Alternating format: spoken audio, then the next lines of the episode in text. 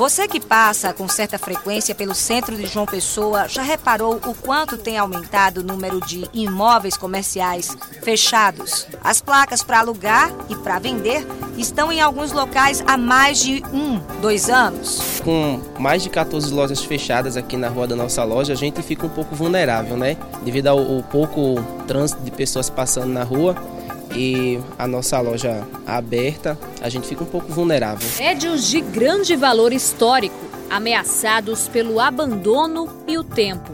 Casarões tombados como patrimônio cultural de João Pessoa vão se deteriorando sob os olhares de quem visita o centro histórico da capital. Várias cidades do país estão diante de um desafio: a revitalização dos centros históricos e comerciais, entre elas João Pessoa este é o tema de mais um episódio do Papo Político, que conversou com o urbanista paraibano Flávio Tavares. Ele está no Ministério das Cidades, na coordenação geral de planos participativos do Departamento de Regularização, Urbanização Integrada e Qualificação de Territórios Periféricos. Ao Papo Político, Flávio falou sobre as soluções que estão sendo discutidas e ações que já deveriam ter sido tomadas pela gestão pública as políticas habitacionais de resgate destes espaços e os projetos do governo federal focados no tema. Este episódio tem produção de Larissa Maia e eu sou Laerte Cerqueira. Papo Político com Laerte Cerqueira. Flávio Tavares, muito obrigado pela participação aqui no podcast Papo Político. E hoje a gente discute um pouco mais sobre revitalização de centros históricos é, e urbanização de favelas. Eu queria começar falando sobre revitalização dos centros. É, há um debate regional, nacional sobre isso, né? Aqui em João Pessoa, recentemente, a gente é, entrou nessa discussão porque a situação é muito difícil. O comércio está fechando, quem mora lá está indo embora, o espaço está sendo tomado por é, moradores de rua. É, o que fazer, é, Flávio, para mudar a cara desses centros históricos porque aí tem a ver um pouco com preservação também histórica, né? O que fazer para revitalizar os centros históricos do Brasil? O que é está sendo discutido em relação a isso? Bom, Laerte, obrigado primeiro pelo convite. Eu acho que é um, um, prazer, uma oportunidade de estar falando com, com vocês aqui nesse podcast, porque eu acho que esse tema precisa ser mais bem difundido e debatido mesmo na sociedade, né? Os centros históricos, né, como o próprio nome diz, essa história de ter história no meio, ele representa um, um significado né, cultural e material e material para a população, para a sociedade. A gente precisa discutir o valor que essa história tem nos traz hoje de maneira contemporânea. Né? E aí é, resgatar essa, essa vivacidade, né, essa importância que o centro histórico já teve em outro momento, né? É muito importante. É óbvio que hoje nós estamos falando no século XXI de outras é, culturas, de outras de outros acessos à informação, de outro tipo de comércio, é, mas a gente não pode perder de vista que esse esse lugar, né, ele tem uma representação muito forte no simbólico, na imaginação da, da, da população. Então é muito importante a gente discutir medidas reais assim para a gente é, salvar esses, esses centros é, da situação caótica que, que a maioria dos centros das cidades brasileiras tem vivido, né? E, é, diga-se de passagem, esse não é um caso isolado da, da cidade de João Pessoa, né? As principais capitais viveram por isso, mas a situação de João Pessoa ela é especialmente decadente por conta, na minha avaliação, de uma série de erros, né? De políticas públicas que foram é, implementadas, né? E aí eu destaco a principal delas é a gente conseguir entender esse centro como um lugar que se alterou, né? Tem uma nova dinâmica urbana, mas que principalmente é preciso que tenham políticas públicas sustentáveis para que a gente tenha a permanência da, do principal valor que é uma área qualquer da cidade, é que ter gente, ter gente no lugar, ela é fundamental, é o que faz ativar qualquer outra política, política de cultura, política de segurança, a política de é, habitação, a enfim, a política de saúde, educação, todas as políticas elas pressupõem ter um objeto, e esse objeto central são as pessoas. Então, a minha avaliação é de que a principal, o principal erro da, da, da construção dessa vida no centro histórico é abandonar as políticas habitacionais. E aí a gente pode falar um pouquinho disso ao longo dessa conversa. Quando você fala de políticas habitacionais, é usar os espaços que estão lá é, vazios para levar as pessoas para morarem lá? Exatamente. É, quando os centros surgiram, né, os centros eles são dados como históricos porque justamente foram onde nasceram as cidades. E onde nasceram as cidades, obviamente, onde tinham muitas pessoas ali. E aí, grande parte do problema que a gente tem hoje na, na cidade de João Pessoa, no esvaziamento do centro de uma forma geral, é porque se deslocou né, esse polo de habitação, esse, essa demanda do mercado imobiliário para outras áreas que foram tidas como mais, é, mais interessantes para essa, essa parcela do mercado imobiliário, da incorporação imobiliária na cidade. Em, no caso de João Pessoa, inicialmente esse polo se deslocou para a orla da cidade. Né? E aí a gente tem hoje uma área, que é uma área onde se tem um dos melhores é, níveis de infraestrutura geral da cidade, porque é uma área que está, o centro da cidade está é, 100% pavimentado, tem 100% da área com atenção de rede de energia elétrica, com abastecimento de água, saneamento de uma forma geral, é, tem uma rede de transporte público é, coletiva de grande acessibilidade. Então, a gente tem toda a estrutura, a infraestrutura e a estrutura de serviços da cidade é, no centro é muito bem servido. Só que essa estrutura hoje ela é subaproveitada, porque as pessoas não vivem ali. E as políticas habitacionais dos últimos tempos, elas focaram em construir conjuntos habitacionais ou fazer com que a, a população fosse morar em outras áreas da cidade, estimulando outras áreas da cidade. Então, quando a gente é, verifica, e tem vários estudos, inclusive de pesquisadores é, de, das universidades federais, universidades de uma maneira geral, da Paraíba que mostram né, como há um percentual imenso de imóveis ou vazios ou subutilizados, ociosos. Né? A gente tem muitos imóveis, por exemplo, que são imóveis comerciais é, no seu térreo, mas que o primeiro, segundo, enfim, os andares superiores estão ou sendo utilizados como depósito, como qualquer tipo de, de função super ociosa, ou não estão sendo utilizados. E aí, quando a gente consegue fazer uma política que é, incentive a instalação de usos para isso, seja de serviço, seja de uso habitacional, a gente consegue um pouco reverter esse quadro e otimizar a, os serviços públicos que a gente já tem, né? Ou seja, o comércio sozinho nos centros históricos, ele deixa de existir ao, com o passar do tempo, né? Porque não tem gente para ir, ir comprar, ou não vai muita gente para ir comprar.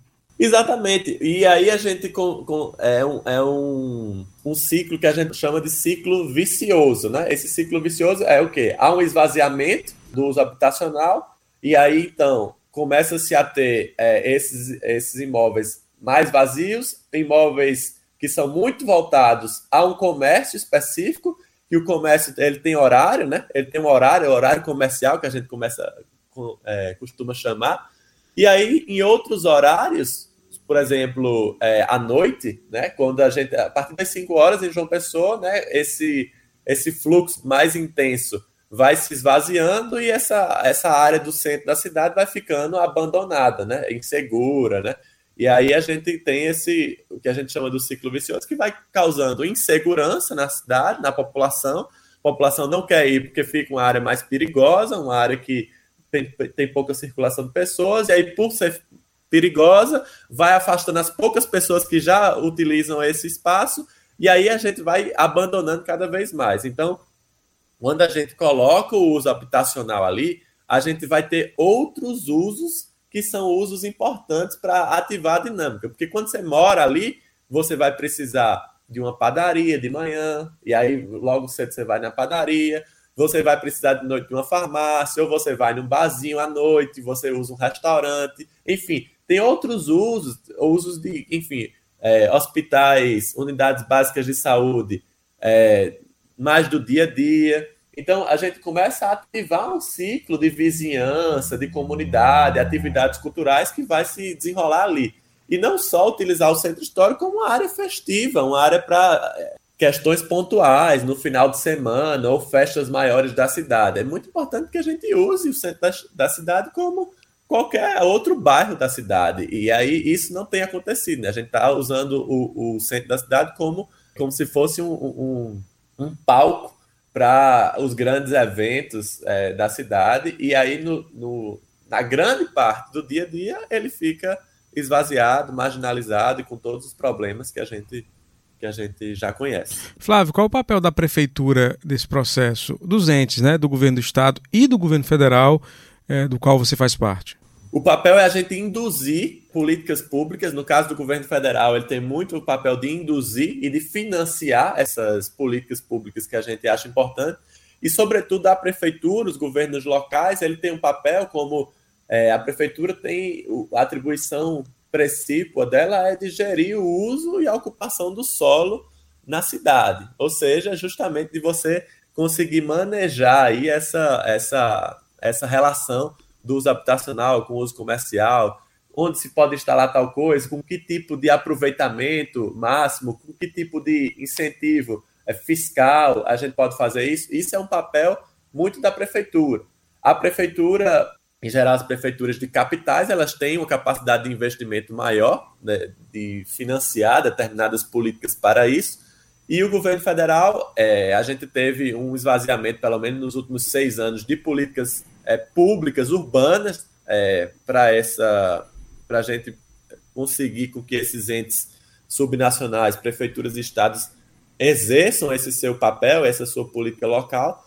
Mas agora o próprio governo federal, através do Ministério das Cidades, tem é, anunciado, né, e agora já efetivamente a, o novo Minha Casa Minha Vida, que é uma política central do governo federal através do Ministério das Cidades, que é aqui onde eu estou, tem uma, uma linha né, dentro do Minha Casa Minha Vida nova, importante, que é a linha dos retrofits, que é assim que a gente está chamando, mas o retrofit o que é? É basicamente você usar esse imóvel que está vazio ou ocupado para que você possibilite fazer o uso habitacional disso. Então isso é importantíssimo, isso é fundamental para que a gente possa fazer toda essa reversão que eu, que eu falava no início.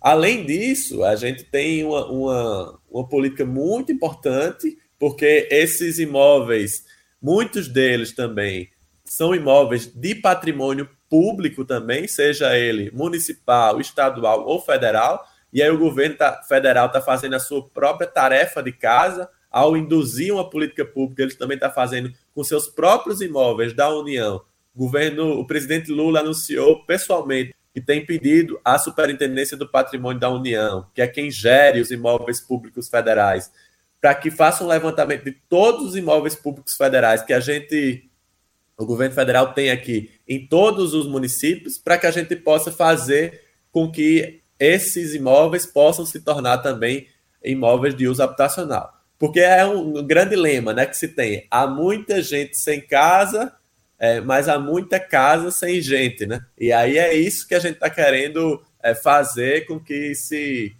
vá de encontro, né? A gente precisa dar o exemplo, mas, enfim, a prefeitura, o governo do estado precisam também dar o seu exemplo. Flávio, aqui em João Pessoa, por exemplo, uma mudança, vamos é, entrar no cenário hipotético.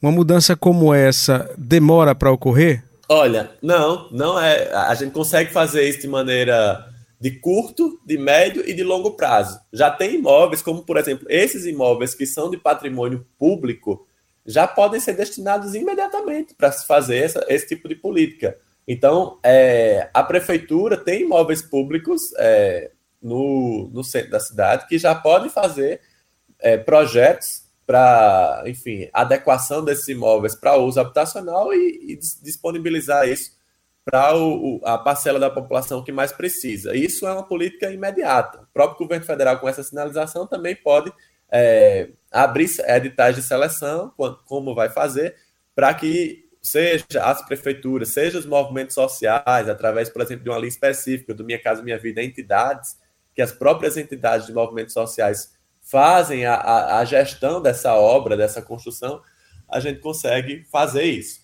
A partir dessa sinalização do, dos imóveis públicos, a gente também dá um sinal para que os construtores, os empreendedores privados comecem a fazer com, com seus próprios imóveis. A gente tem uma série de imóveis aí que, que, que são abandonados do, de, de patrimônio privado mesmo, que podem estar sendo usados para um, um, estoque imobiliário importante também da camada é, da classe média ou até da classe alta também. É importante que a gente é, tenha uma diversificação de uso. O centro histórico não é, é somente da classe baixa, ele pode ser da classe baixa, da classe média e da classe alta. É muito importante que a gente faça um mix de usos nessa, nessas áreas da cidade para que a gente possa ter uma integração, uma igualdade social cada vez mais, mais relevante, porque é isso que vai dar a dinâmica urbana mais efetiva nas cidades, a gente vai ter mais segurança na, e vitalidade urbana nas ruas.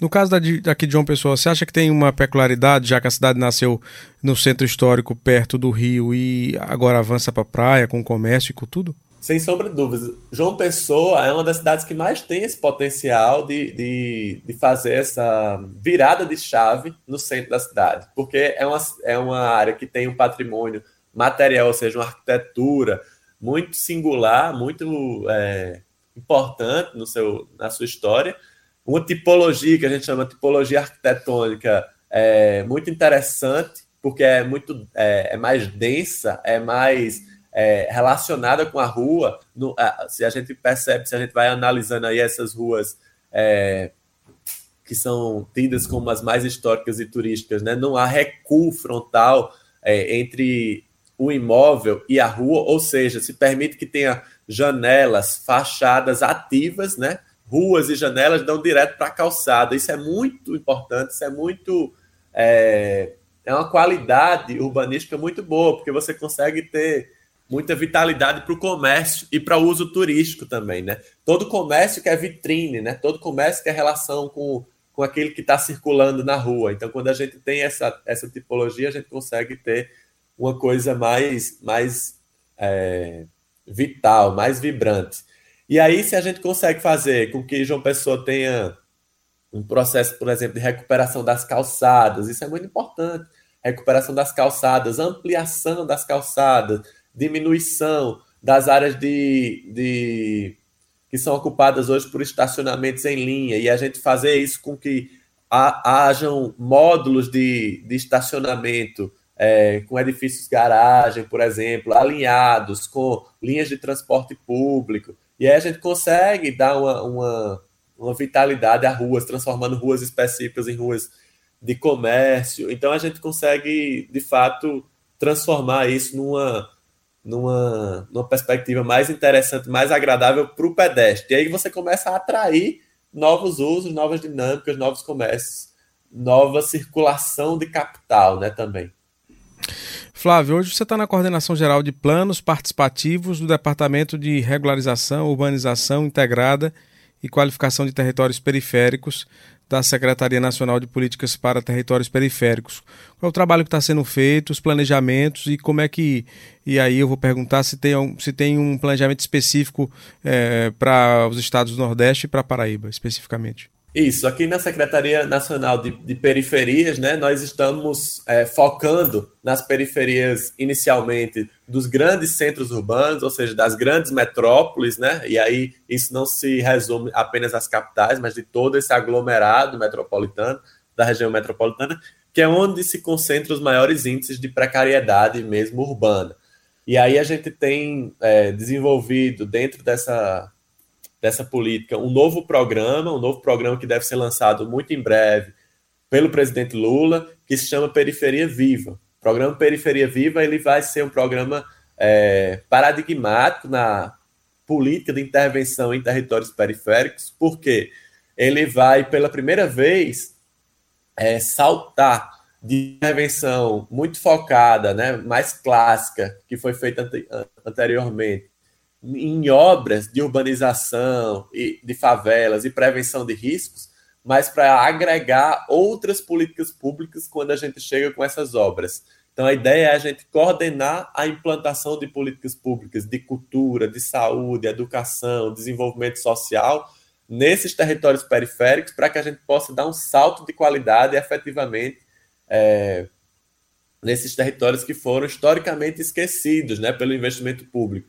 Quando o presidente Lula fala em colocar o pobre no orçamento, né, ele fala, falou muito isso durante a campanha, é isso que a Secretaria Nacional de Periferias vem fazer, né? É mostrar como a gente consegue colocar. E aí a gente está colocando através do Periferia Viva, através da articulação e da coordenação dessas políticas públicas nos territórios. Em João Pessoa, até fazendo uma relação né, com essa questão do centro da cidade, é muito importante a gente entender que território periférico não é necessariamente aquele território que está na periferia geográfica, né, à margem, na borda da cidade, mas aquele território periférico que é lido como periférico porque tem altas camadas de vulnerabilidade, né? E aí, no caso de João Pessoa, por exemplo, nós temos várias comunidades que estão no entorno da, do centro da cidade.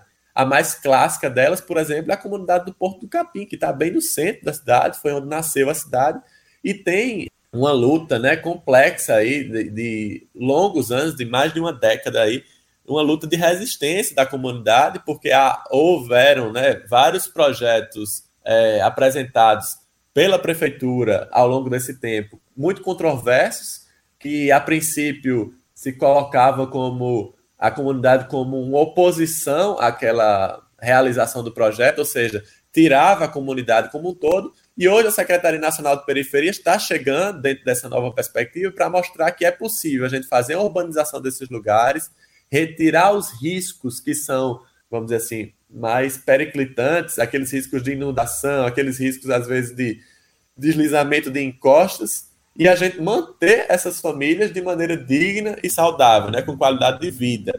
E aí o Periferia Viva, esse novo programa do governo federal, vem para isso. Então, nós estamos é, montando esse, esse último arranjo do programa. Queremos fazer conversas com a Prefeitura de João Pessoa para que o, a, o projeto da comunidade do Porto Capim leve em consideração todas essas novas diretrizes do governo federal e a gente possa, de fato, destravar isso como um, um dos, uma das políticas possíveis para a gente fazer com que esse, essa questão do centro histórico seja revertido, como a gente falou no começo, na né, política habitacional. Um Só... outro exemplo, é, rapidamente, é, Laerte, que não está propriamente na urbanização, mas só para dar um exemplo, que já foi possível fazer isso em João Pessoa, como, por exemplo, a Vila Sanhauá, né, que é assim que se chama, é, esse conjunto de, de casarões, né, que estão aí muito próximo ao, ao Porto Capim, mas que foram justamente revitalizados pelo governo municipal e hoje são é, unidades habitacionais destinadas a um público mais de, de média renda, mas que a gente pode fazer da mesma forma em vários outros estoques é, de imóveis no centro da cidade. Para finalizar, que eu sei que você está cheio de reunião aí para o dia de hoje, a pergunta é o seguinte: no caso do Porto Capim, é, o projeto, é, a ideia é discutir não a retirada das pessoas para um, um novo espaço, mas um novo espaço com essas pessoas. Exatamente. Esse é o, o foco da discussão. Né? A, a, as pessoas elas estão ali é, há um longo tempo. Né? Essa é uma comunidade histórica, é uma comunidade ribeirinha, que tem uma relação muito forte com o rio, tem uma perspectiva né, é, muito importante dessa relação é, cultural, tradicional, com uma perspectiva, um modo de vida. Então é muito importante que qualquer projeto de intervenção nessas áreas considere essa relação dessas famílias com o território. E aí o Periferia Viva vem para colocar isso em questão. E como é que a gente faz isso? Periferia Viva ele vai ter um, um arranjo central de assessoria técnica. E o que é essa assessoria técnica? É a gente vai financiar, a partir do governo federal, é, equipes que vão poder estar tá fazendo assessoramento técnico, ou seja, vão ser implantadas equipes é, que vão pousar nesse território, um uma espécie de escritório público de assessoria, assistência técnica a essas famílias, que vai estar tá ali fazendo toda uma negociação de quais são as principais necessidades em loco daquela, daquela realidade ali e materializando um projeto importante de saneamento, de infraestrutura pública, é, de equipamentos sociais, de equipamentos âncoras multifuncionais, de cultura, para ser instalado nos casarões que estão, por exemplo, na vizinhança, e a gente compor um projeto que seja possível de financiar. O caso do Porto Capim, especialmente, tem um, um volume de recursos represado já há muito tempo, desde os anteriores governos Lula e Dilma, com o Pacto Cidades Históricas, esse recurso está represado, está destinado, porque a prefeitura local não teve essa capacidade, esse olhar de, de ver a comunidade como um ativo né, dentro desse processo, mas agora eu tenho uma, dentro da formulação desse programa, eu tenho uma missão quase que pessoal aqui também, de olhar com muito carinho para o Porto Capim, porque eu acho que se encaixa perfeitamente nessa, nessa situação e a gente transformar essa realidade de uma vez por todas dessa comunidade. Flávio, muito obrigado pela conversa aí, pelas explicações. A gente agradece, sabe que o trabalho é intenso, mas a discussão precisa acontecer é, mesmo, né, para que a sociedade se apodere, inclusive, desse debate para cobrar da gestão pública mudanças. Muito obrigado e boa sorte aí no trabalho. Eu que agradeço, Laerte, é sempre uma satisfação estar conversando com vocês. A gente aqui no Ministério das Cidades está, como eu falei, nos ajustes finais desse programa. Em breve, o presidente Lula deve estar lançando esse programa. E assim que for lançado, nós queremos fazer uma visita institucional oficial da Secretaria Nacional de Periferia, junto com a Caravana das Periferias, que é um projeto que a Secretaria tem de visitar esses territórios em loco. Algumas dessas realidades que eu falei aqui em João Pessoa é, serão visitadas e a gente pode aproveitar esse momento também para fazer outra conversa especificamente dentro do, do arranjo do programa. Um abraço. Um abraço, muito obrigado. O podcast Papo Político fica por aqui. Você já sabe, é, ele está em todas as plataformas de áudio, ou nas principais plataformas de áudio, no site da CBN. Este episódio teve a produção da jornalista Larissa Maia. Tchau, pessoal. Até a próxima.